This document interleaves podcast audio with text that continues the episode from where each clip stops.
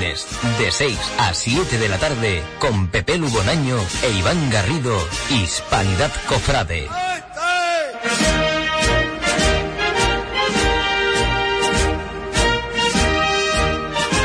Bueno, pues muy buenas tardes y bienvenidos una semana más a Hispanidad Cofrade, el programa con el que os vamos a deleitar, vamos a disfrutar y vamos a charlar sobre la Semana Santa, ¿no?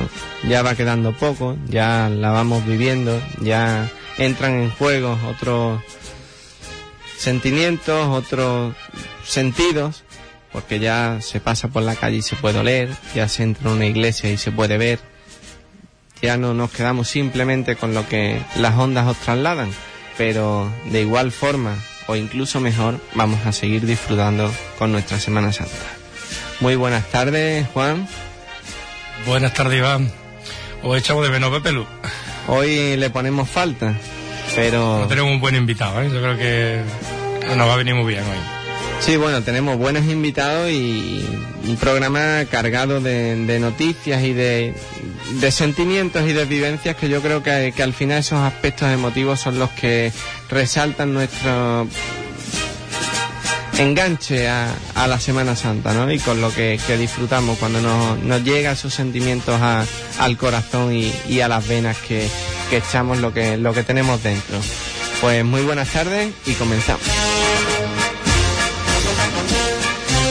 Los lunes, de 6 a 7 de la tarde, con Pepe Lubonaño e Iván Garrido, Hispanidad Cofrade.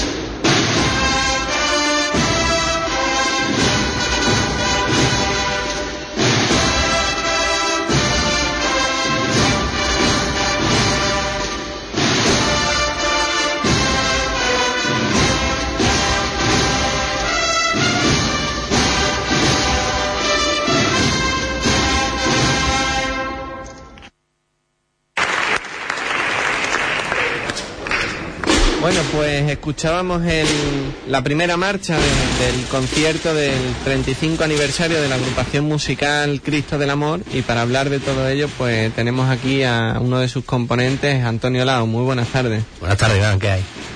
Escuchábamos eso y ¿qué se nos viene? Pues a mí me viene otra vez todo lo del sábado. Ese momento en el que se abría el telón, se encendía la luz y empezaba a desfilar la cruz de desde eh, el decorado que llevamos, que teníamos la fachada del Porboní. Y he escuchado otra vez de nuevo los aplausos y emocionando otra vez de nuevo. El concierto estaba dividido en, en tres partes, pasado, presente y futuro. Y si te parece, bueno, pues vamos hablando también eh, en ese orden, ¿no? Hace unos meses eh, te teníamos aquí también con algunos de, de componentes y hablábamos, bueno, pues de todos esos actos que se iban a celebrar con motivo del 35 aniversario Cristo del Amor, de la agrupación musical Cristo del Amor y con este concierto finalizaba ese, ese ciclo de, de actividades que habíais preparado, que habíais organizado en torno a, a esta efeméride. ¿Qué balance podemos hacer de, de todo esto que, que ha acontecido meses atrás? Pues el balance es muy positivo, la verdad. Pues las cosas, exceptuando una de las cosas que habíamos organizado, que era la petición de la medalla de la ciudad, que no se nos ha concedido. Por lo demás, vemos que todo ha sido un éxito. Era tanto el concierto que hicimos, que organizamos en la plazoleta del Rosario, mm, que fue conmemorando la primera, la presentación en sociedad de la, de la banda, que asistieron todas las bandas, hubo mucha gente que fue a- que asistió a ese concierto. Eh, nos felicitaron todo el mundo por la organización y después el concierto este, pues también ha estado muy bien.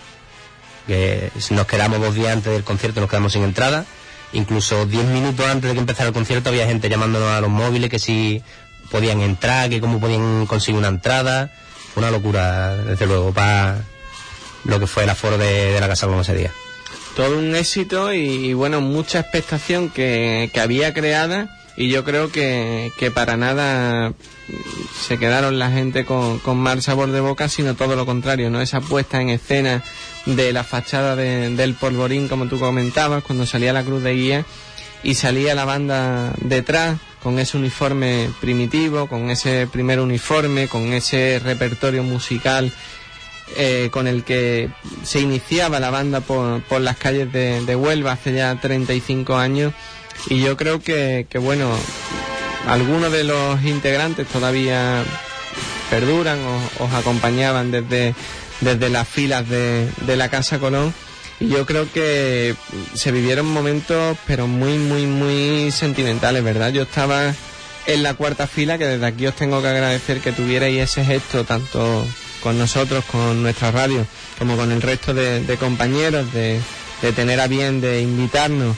a ese concierto y había bueno pues distintas hermandades, cruces de mayo en las que en las que tocáis eh, miembros de, de la banda, mm, personas que habían sido anteriores directores y yo creo que, que allí se respiraba algo muy especial, ¿verdad? Algo muy emotivo. Yo no sé si desde el escenario también erais conscientes de eso. La verdad es que sí, nosotros lo habíamos querido preparar así, de, darle a todo el mundo su sitio dentro de lo que es la historia de nuestra agrupación. Creíamos que no deberíamos de olvidarnos de ninguno y tampoco podíamos subir a las mil personas o mil y pico de personas que han pasado por la banda. Entonces se nos ocurrió que teníamos que llamar a todos los directores que ha tenido la banda y más o menos ellos iban a representar a todos los músicos que han tenido la banda, porque el que no salió con Domingo y Manolín, salió con Miguel, el que no salió con Rafael, el que no salió con Ramón o con el Mowi, y los que no pues, han salido con Rubén y Paquito, o están saliendo o van a salir. Entonces fue un poco de, homenaje a todos ellos llamar a los directores. El llamar a los medios, pues como ustedes siempre nos habéis abierto la puerta a vuestra casa para, para asistir, pues nosotros quisimos tener ese detalle de que ahora ser nosotros los que abrimos la puerta hacia vosotros que, para que vengáis a nuestra casa. Pues desde aquí nuevamente nuestra felicitación y nuestro agradecimiento por, por ese gesto con nosotros, ¿no?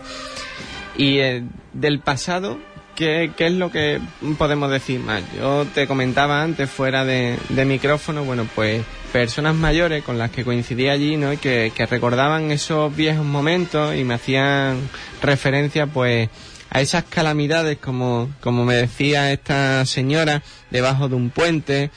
Eh, si hacemos un poco de referencia a lo que hablaba el, el presentador, ese puente eh, silencioso que nunca se había quejado a lo largo de, de tantos años, ¿no? Y que pasan los años y nos vamos encontrando con, adversidades, molesta el sonido durante el año, hay que trasladarse a un local de ensayo, hay que... Pero realmente eso sí que suponía un gran esfuerzo, ¿verdad? Hombre, nosotros dos lo hemos conocido también, los ensayos de Bajo el Puente. Y, la verdad es, es esa. Además, eh, ahora que me está empapando más de la historia de la banda, eh, hablando con Domingo y con Manolín, que como sabéis son los fundadores, estuvimos hablando cómo fue los inicios donde ensayaba la banda y demás. La banda empezó a ensayar primero fue en la plazoleta delante de la hermandad. Allí los vecinos se quejaron, se metieron en el estadio. En el estadio se quejaron los vecinos, volvieron a la plazoleta, se volvieron a quejar los vecinos de la plazoleta, se fueron a las Teresianas, los vecinos del barrio se quejaron, volvieron al estadio, del estadio lo echaron otra vez, fueron al colegio que estaba abajo en Tarteso, que ya está derrumbado, y de allí fue cuando ya se fueron al matadero. Como que, que los recorridos han sido largos. Y ya en el local pues llevamos unos 7, 8 años entre este y los dos locales anteriores que hemos tenido. ¿Y por qué esas dos marchas que, que elegiste? ¿Y alguna relación especial con la banda? ¿Algo mm, por lo que habían sido significativas en, en los años de la banda? Son dos marchas que la, la banda tuvo en sus inicios en los repertorios. No tan, tan al inicio, porque también hablando con Domingo y Manolín, en aquel entonces las partituras no existían como ahora. Allí se montaban las marchas de oído y Manolín además, por- mm, según nos ha comentado, tenía una manera curiosa de montar las marchas. Él cogía una cinta, cogía la cinta, escuchaba un trocito de marcha y decía, ah, esto me ha gustado. Y cogía ese trocito de marcha, ahora cogía otra marcha, le gustaba otro trocito y juntaba los dos y hacía una marcha nueva. y era unos popurrí bastante curioso, pero así era en aquel entonces la banda. El uniforme, bueno, pues para hacernos una idea de, de aquella época, el mismo que, que vimos en, en la puesta en, en escena. Faltaba un pequeño detalle que era la forrajera roja que iba del hombro a, a la botonadura central de la camisa, pero así era. Y si ya nos pasamos a- al presente, bueno, pues un recorrido por esos discos que, ha tenido la banda, por ese repertorio que, que ha tenido, que tiene la, la banda, ¿no? Y de, de ese presente, sin adelantarnos al futuro, ¿qué es lo que podemos decir? ¿Con qué nos quedamos? ¿Qué pretendisteis en ese momento de- del presente trasladarnos a todos los que, los que estábamos allí? Bueno, pues la primera marcha, mm, que era tu palabra oración, tu palabra es oración, perdón, eh, va a, a Javier Zamora, el hijo de Pepe Zamora. Esa marcha la teníamos ya montada hace, me pareció, son cuatro años, no recuerdo bien ahora mismo. Y la verdad que estamos siempre buscando el acto y el momento idóneo para entregarle a la familia la partitura de esa marcha. Y creíamos que este era el momento oportuno y por eso se tocó esa marcha. Y después la que tocamos fue Poesías de Pasión, que esa como en homenaje a todas las hermandades a las que le tocamos actualmente, mm, para tener detalle con ellos, pues fue la que tocamos. Yo creo que, que todas las marchas, como se suele decir, bueno, pues al final es un, un rezo, una oración, una plegaria, un sentimiento que se traslada a través de, de unas notas que, que están escritas en un pentagrama. Y de eso hablaremos a continuación y tampoco me quiero adelantar. Pero qué forma más bonita también de, de recordar a personas que, que hoy no están, ¿verdad? Como el caso de, de Javi Zamora, un niño entregado a, a la Semana Santa, a su hermandad de la oración en el huerto, y que, que, bueno, desde el cielo os estuvo acompañando y que ustedes tuvisteis ese gesto con, con él, ¿verdad? Bueno, también quiero decir una cosa, que esa marcha es de Javier Aguilera, que desde aquí le quiero mandar un saludo, Mm, que tampoco se le hemos llegado a agradecer en el momento de que, que montamos la marcha y eso, aunque lo tuvimos allí con nosotros y demás, pero no, no, le agradecimos la asistencia también al concierto y demás. Bueno, pues desde ahí ese agradecimiento a, a Javier Aguilera y seguimos avanzando un poquito, Tono, y nos vamos al futuro. ¿Qué futuro le espera a la banda? ¿Qué expectativas tenéis? qué es lo que queréis llevar a cabo, qué es lo que estáis expectantes de demostrarnos, qué es lo que vamos a ver, en qué se va a convertir la banda. Bueno, a corto plazo ahora mismo eh, estamos trabajando ya para el Domingo de Ramos. Estamos deseando que llegue. Estamos preparando ya lo que son los, los empalmes que, que, podemos poner en cualquier sitio, de coger cinco marchas y tocar las cinco marchas enlazadas una tras otra y viendo poquito a poco dónde encaja cada cosa.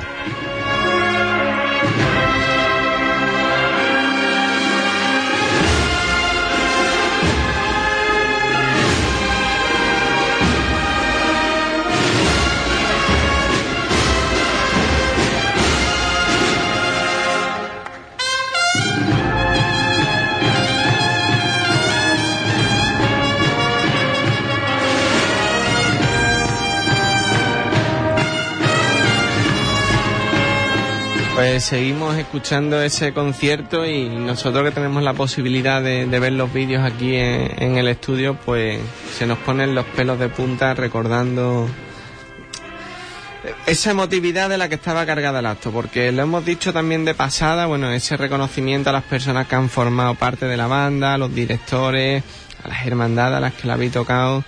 En definitiva, yo creo que algo que se nos quedó corto, porque estábamos viviendo de una forma muy intensa, ¿no? Y hablabas tú antes del tema de, de, los preparativos para la Semana Santa. La primera actuación o acompañamiento musical, si no me equivoco, es con la Hermandad de la Sagrada Cena, el Domingo de Ramos, donde dais todo de sí, donde os entregáis, donde se hace un perfecto tándem entre la cuadrilla de, del Cristo y la agrupación musical y hablaba bueno de, de esas marchas empalmadas no que, que, al final no deja de ser algo muy característico vuestro de, de esas tres cuatro cinco marchas una detrás de otra tocándosela al Cristo del Amor en, en, distintos puntos a lo mejor en la entrada en carrera oficial que al final bueno pues hace de, del momento un, un deleite un, un hecho trascendental verdad Sí, bueno, 5, 6, incluso hasta 12 hemos llegado a tocar la recogida. El paso se ha levantado en la, en la plazoleta de Rosario, la, la altura de la Puerta del Bingo, y desde allí está dentro tocando. Ha sido 12 marchas seguidas. Y ya que hemos hecho ese repaso de pasado, presente y futuro, eh, siempre hablamos, bueno, pues de distintos estilos musicales, de, de una evolución.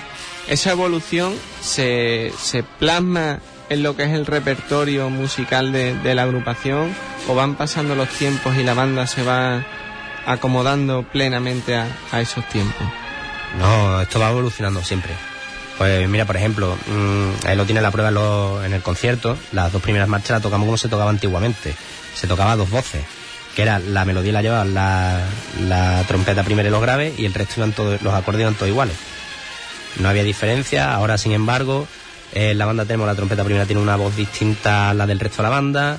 Eh, la segunda voz tiene otra, la tercera tiene otra, los graves tenemos tres voces distintas en lo que se divide trombone, tuba y bombardino, los cornetas tienen otra melodía distinta a las que tiene la trompeta primera y la percusión va también a, a su bola. Eso hace que toda, cada melodía eh, que sea distinta cuando se conjunta pues suene de la manera que suena. Y si escuchamos la banda el domingo de Ramos tras el paso de, de, la cena, por ejemplo, escucharemos alguna de las marchas antiguas, aunque sean rearmonizadas, o eso queda lo mejor un poco más en el pasado. Eh, estamos ahí que no sabemos todavía qué hacerlo. No sabemos si cogerla y tocarla tal cual, si no tocarla, si rearmonizarla para tocarla, no sabemos si, si hacerlo o no, porque la verdad, la intención nuestra era solo tener eso para el concierto pero dada la aceptación que está teniendo y lo mucho que ha gustado, pues ahí estamos de, debatiendo qué hacer, si sacarla o no y demás. Porque para las personas que nos escuchan, Tono, que y yo me incluyo en ello, que soy un desconocedor de, del aspecto musical, eh, las marchas antiguas con el tiempo, bueno, pues han adquirido cierto protagonismo y me refiero a al ámbito general de, de las bandas y, de las agrupaciones. Y con el tiempo se han ido poniendo como otra vez de moda y han salido unas rearmonizaciones, han salido, bueno, pues una adaptación a lo mejor a, a eso que tú comentas de, de cómo se estructura la banda. Pues evidentemente, bueno, pues si antes había tres voces y ahora hay seis, pues habrá que adaptarla a esas seis voces, ¿no? Claro. Bueno, eh, de hecho lo que nos pasa aquí mucho, a mí no me gusta decirlo, pero es lo que es la verdad, que aquí parece que todavía tenemos que mirar lo que pasa al otro lado de la 49 para después hacerlo aquí. Entonces, si en Sevilla se estila que ahora empiecen la- las bandas a montar clásico, tocarlo como se tocaba antiguamente, pues parece que aquí empiezan las bandas a hacer lo mismo. Eh, de hecho, en Sevilla están creándose bandas para que suenen como sonaban antiguamente y aquí se está creando la banda de la Merced también que para lo mismo también que suene como sonaban antiguamente las bandas. En tu opinión personal, ¿nos quedamos con lo antiguo o con lo nuevo? A mí es que me gusta todo, a mí me gusta tanto lo antiguo como lo nuevo como lo que está por venir. Bueno, Tono, pues muchísimas gracias por acompañarnos una vez más, por estar siempre dispuesto a venir a- aquí a esta radio, a Radio Hispanidad, a tu casa. Y desde aquí me gustaría también, pues, mandarle un fuerte abrazo, con tu permiso, a Rubén y a Paquito, que creo que son parte clave de lo que hoy vemos en la banda, ¿no? Yo que he tenido la, la suerte de conocerlo en el plano personal, me parecen excelentes personas, eh, personas que han dado todo por, por la banda, por la agrupación musical y que, que bueno, que, que han sido el presente y han sido el, el futuro de, de la agrupación musical y que muchas veces, bueno, pues nos trasladamos al, al pasado, recordamos a, a personas que sí, que estuvieron allí debajo del puente, que estuvieron, bueno, formando la banda, que en aquellos momentos pues era como era, pero si nos referimos a, a Paquito y a Rubén, que incorporaron el tema musical a la agrupación, que empezaron con el tema de, de la lectura de partituras, que, que han dado todo y, se han formado, empezaron como niños con 17, 18 años al frente de la dirección. Yo creo que desde aquí se merecen un, un agradecimiento y, y un gesto, bueno, pues, pues con ellos por todo este esfuerzo que han dedicado a la banda. Yo nunca me voy a cansar de decirlo que gracias a ellos la banda está donde está. Que son los que realmente impulsaron musicalmente a la banda, son los que han hecho que la banda suene como suene y que esté donde está a día de hoy. Pues desde aquí, por tu parte que por aquí y te por la nuestra, Te saluda todo el mundo, tu compañero de al lado. Oye, y daros la enhorabuena porque mm, siempre que hemos dicho, uy, como juegue el recre, como juegue el recre, que más días este para hacer cualquier cosita, cualquier espectáculo, y sin embargo, lleno total la casa, casa Colón, a pesar de que jugaba al recre. Bueno, nosotros hablamos con Pablo Coma a ver si podía cambiar el partido para no robarle espectadores, pero Pero cómo ha cambiado la cosa, ¿eh? El recre. bueno, pues saludos de, de esta gente que está ahí en el chat, que, que, te- bueno, que están ahí contigo. bueno, pues saludos a todos también. bueno, pues nada, Tono, muchísimas gracias y lo dicho, por tu parte y por la mía, ese gran abrazo a Rubén y a Paquito. Muchas gracias. Gracias a ustedes.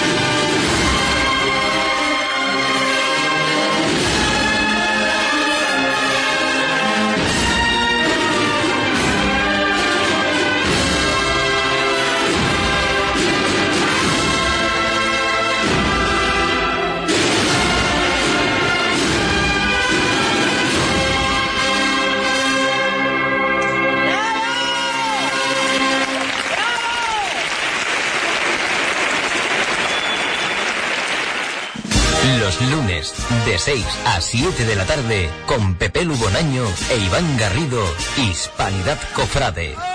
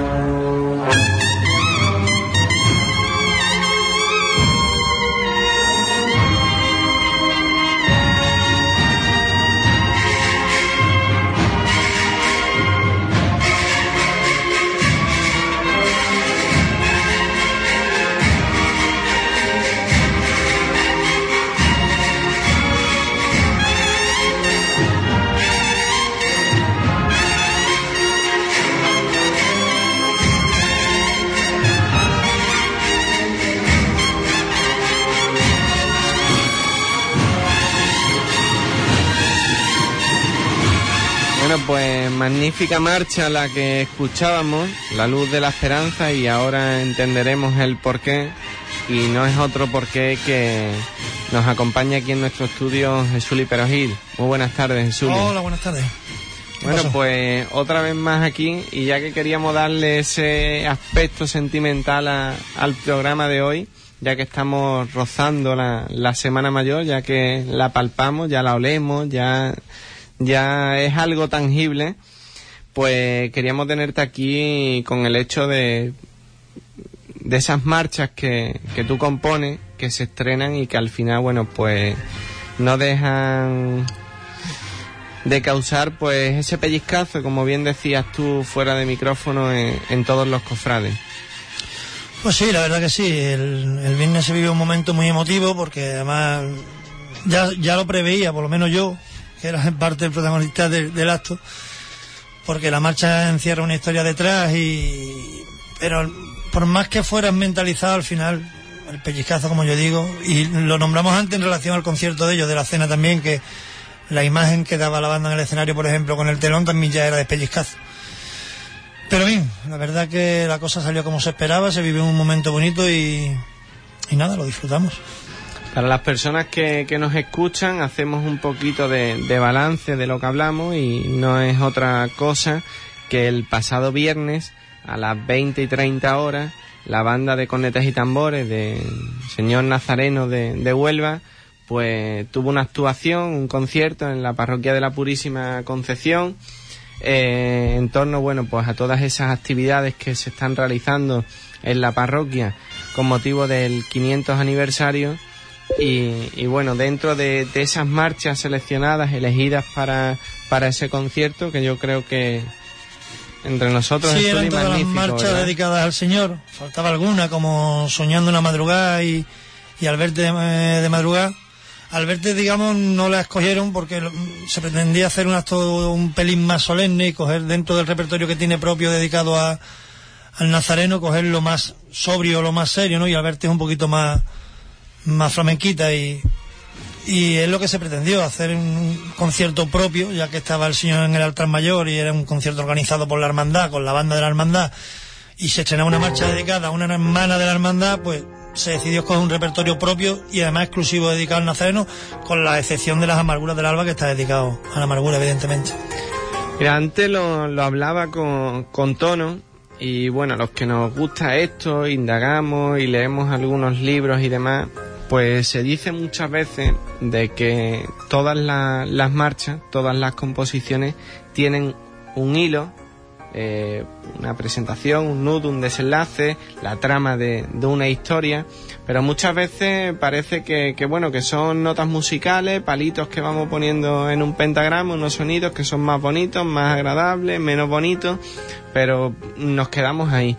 Y yo creo que, que el viernes tuvimos la posibilidad de comprender lo que es el sentido de, de una marcha, ¿verdad? Cuando el hermano mayor explicó, me refiero concretamente a la marcha en la luz de la esperanza, dedicada, como tú bien decías, a, a una hermana de, de la hermandad, pero cuando el hermano mayor explicaba, bueno, en qué estaba basada esa marcha, cuál era la trama de esa marcha, por qué esa marcha, eh, el significado de esos graves, de esos fuertes, de, ese impulso cuando rompía la marcha.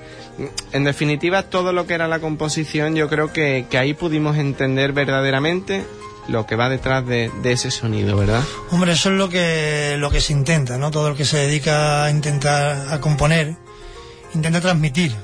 Yo creo que la música es igual que leer un libro más complicado, sobre todo para el que está más alejado al mundo de la música, pero en este caso concreto, no todas las masas tampoco cuentan una historia al detalle, a lo mejor es una idea muy romántica mía. Es cierto además que en el mundo de, las bandas de Cristo es más propenso a contar historias y a tener dedicatorias personales en las marchas que en las marchas de varios. Aparte de que estén dedicadas a una hermandad en concreto, he encontrado muchísimas más dedicatorias personales y marchas con muchos detalles dentro de la composición, llamémosle azotes, llamémosle con el pulso de un corazón, el latido de un corazón. Eso en el mundo del palio se estila menos.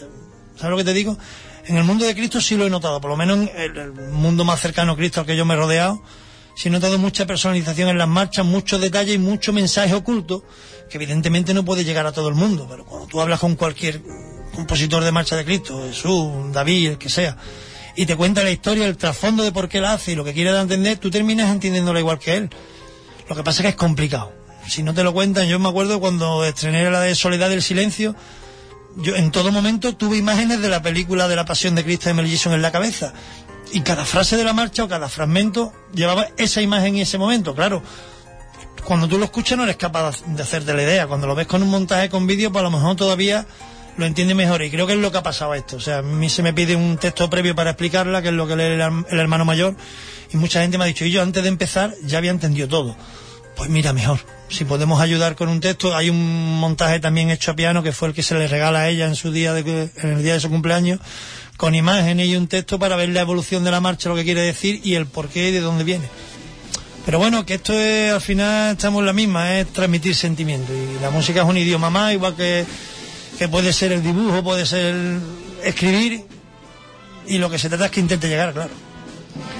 Yo debo de, reconocer que soy un romántico, como tú, como tú te catalogas, y quizás a lo mejor por eso soy más sentimental en, todos estos aspectos, ¿no? A mí me puso los pelos de punta e incluso llegaron a saltárseme las lágrimas por esa emotividad que, que cargaba en sí la marcha.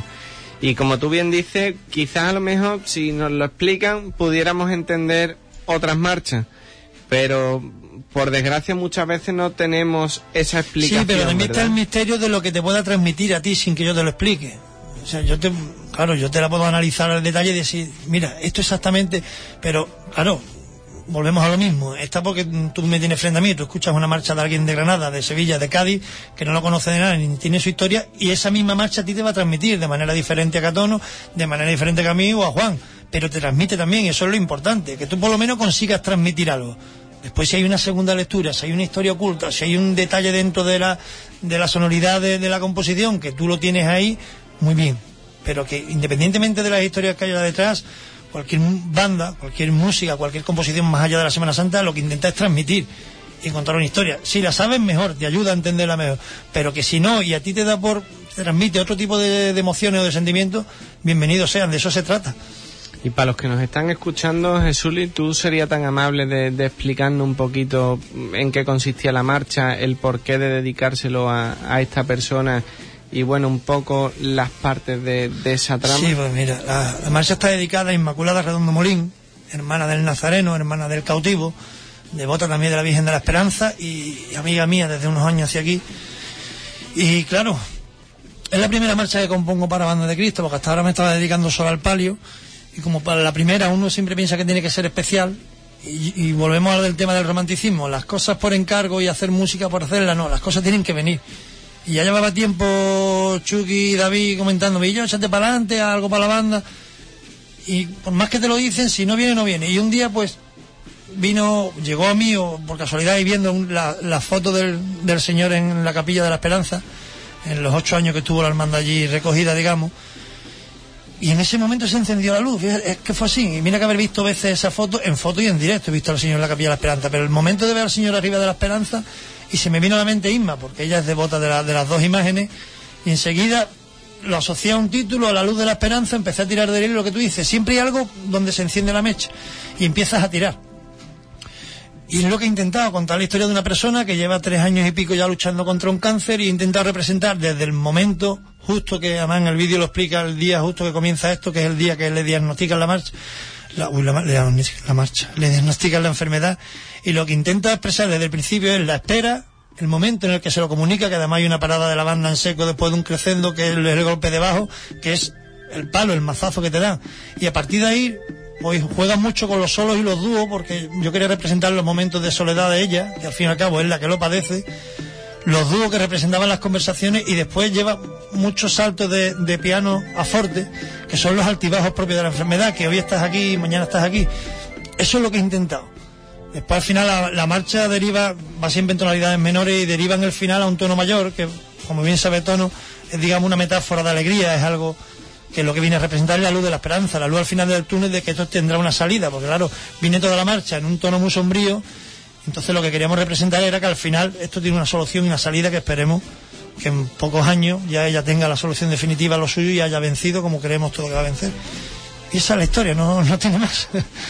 Y bueno, después de toda esa evolución, ya te tuvimos aquí hace algunos meses también, Jesús, y estuvimos hablando mucho sobre ti. Pero bueno, después de todo ese paso... Bien, ¿no? hablando bien. ¿eh? Bien, bien. Tú sabes que siempre hablamos bien de ti. Mi padre decía que hablen de uno aunque sea bien. Aunque Además sea de- bien. Eso es importante, Zuli.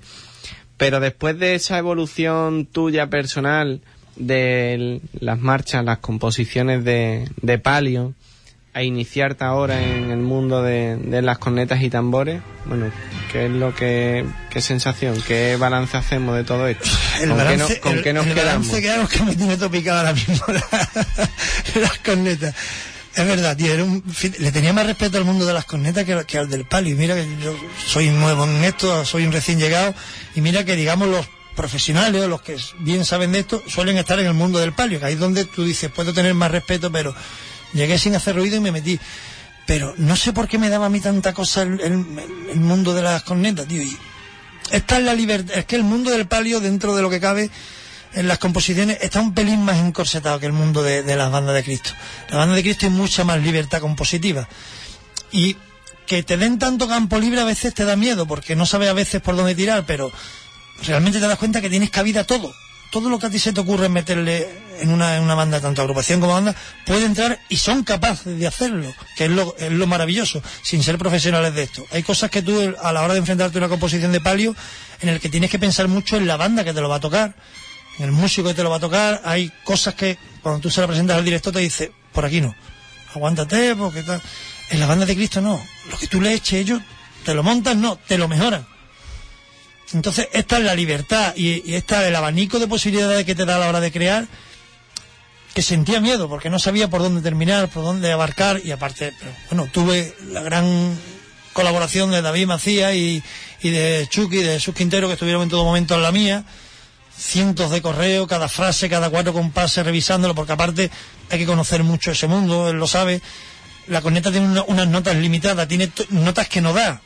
Eso para el que lleva años en ese mundo es fácil, para mí no. O sea, eran frases y frases que David me echaba para y me decía, esto no lo da la corneta, esto no lo da la corneta. Y literalmente yo tenía en un papel apuntado las notas que no da la corneta, porque claro, tienes que acostumbrarte a componer con esos límites. Después conocer el distinto reparto de voces que tiene cada banda. No es lo mismo componer para la cena que para el nazareno, bueno, la cena porque es agrupación, que para salud.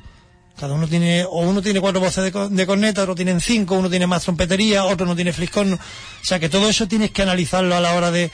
Y para mí se me hizo un mundo, pero mira, del todo mal creo que no ha salido. Hombre, para nada, entonces te veremos componer alguna más. eh. Estamos en ello, estamos a poquito a poco. Se nos acaba el tiempo, Jesuli, y antes de, de despedirte, sabemos los que estamos aquí y los que nos escuchan de que vamos a coincidir contigo en numerosos actos, ahora en lo que queda de Cuaresma y, en la Semana Santa, pero ¿cómo te planteas esta Semana Santa? ¿Cómo la, la esperas de vivir? De momento ha empezado muy intensa, con este fin de semana ya dos conciertos, este sábado tenemos el concierto también de, la banda municipal de Boyullo con la Hermandad del Perdón, acaban de presentar un disco que también lleva la marcha que a, Dolores de la Orden, en fin, intenso, como ha dicho y tú mismo, con muchas ganas de que esto llegue, con ganas de, empezar a oler incienso, de escuchar ya todo, y en el plano musical tranquilo, este año he tenido muchos hechos a final de año, entre el de Dolores y el de Vitoria, que fueron a final de año y se adelantaron a la cuaresma. Pa- para la cuaresma en sí, esta de, Cristo, vamos, la de Vitoria sonó en diciembre y sonará ahora en cuaresma. Pero un año relativamente tranquilo, para lo que ha sido estos, últimos atrás donde he entrado yo que me lo quería comer. Pero bueno, se presentan muchas cosas por delante, a ver si puedo echarle mano a todo lo que tengo.